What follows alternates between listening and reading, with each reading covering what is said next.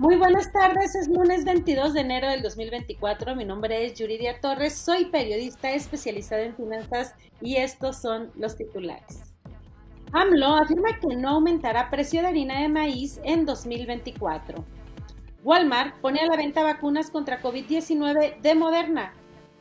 ¿Cuáles serán las prioridades de Danone para 2024? Liga MX y Club Santos investigarán accidente del estadio TSM. El SAT aplicará inteligencia artificial para fiscalizar. Apple paga una multa de 13.7 millones de dólares en Rusia. Los premios Resist 2024 nominan a lo peor del cine en 2023. También tendremos el espacio MIT.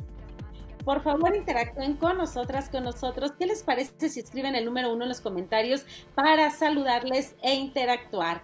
Bienvenidas y bienvenidos a este noticiero de ideas de negocios televisión. Comenzamos. Andrés Manuel López Obrador anunció que el precio de la harina de maíz no aumentará este año luego de que Francisco González, presidente del Consejo de Administración y dueño de la empresa Maseca, le informó sobre el compromiso de mantenerlo.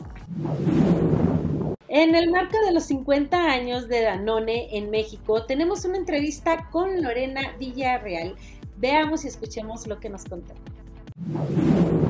Mira, nosotros somos Danone y hoy, este año nos caracterizamos por ser una gran familia cuidando a tu familia. Una gran familia porque somos una gran familia de Danoners que trabajamos día con día por ofrecer lo mejor al consumidor, por ofrecer lo mejor a nuestros stakeholders, siempre con productos de calidad.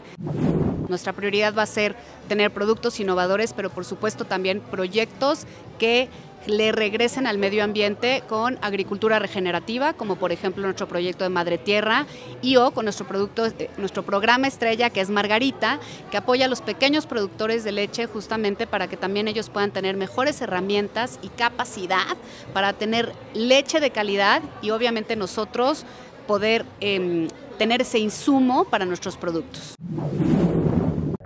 Una comitiva de la Liga MX se reunirá con la directiva del Club Santos y autoridades para obtener información sobre el accidente afuera del estadio TSM que dejó un fallecido, informó Miquel Arriola, presidente ejecutivo de la liga.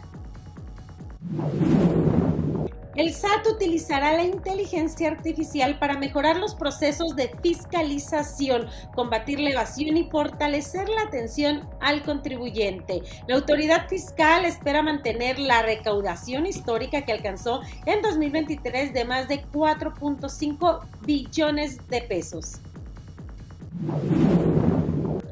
Pagó una multa de 13.065 millones de dólares por supuesto abuso de posición dominante de la empresa en el mercado de los pagos a través de aplicaciones, informó la agencia antimonopolio rusa FAS. Nominan a las peores películas del cine en 2023, según la lista de Rises 2024, que anualmente dan a conocer previo a las nominaciones a los Oscars. En la terna están El Exorcista, Creyentes y Megalodon 2, El Gran Abismo, entre otras. Hoy en el espacio MIT aprende a trabajar en equipo con estas cuatro enseñanzas de Don Quijote y Sancho Panza. Para leer la nota completa, visita el, sitio www.mitsloanreview.mx. Con esto llegamos al final de este espacio informativo. Si siguieron este noticiero hasta el final, escriban el número 9 en los comentarios.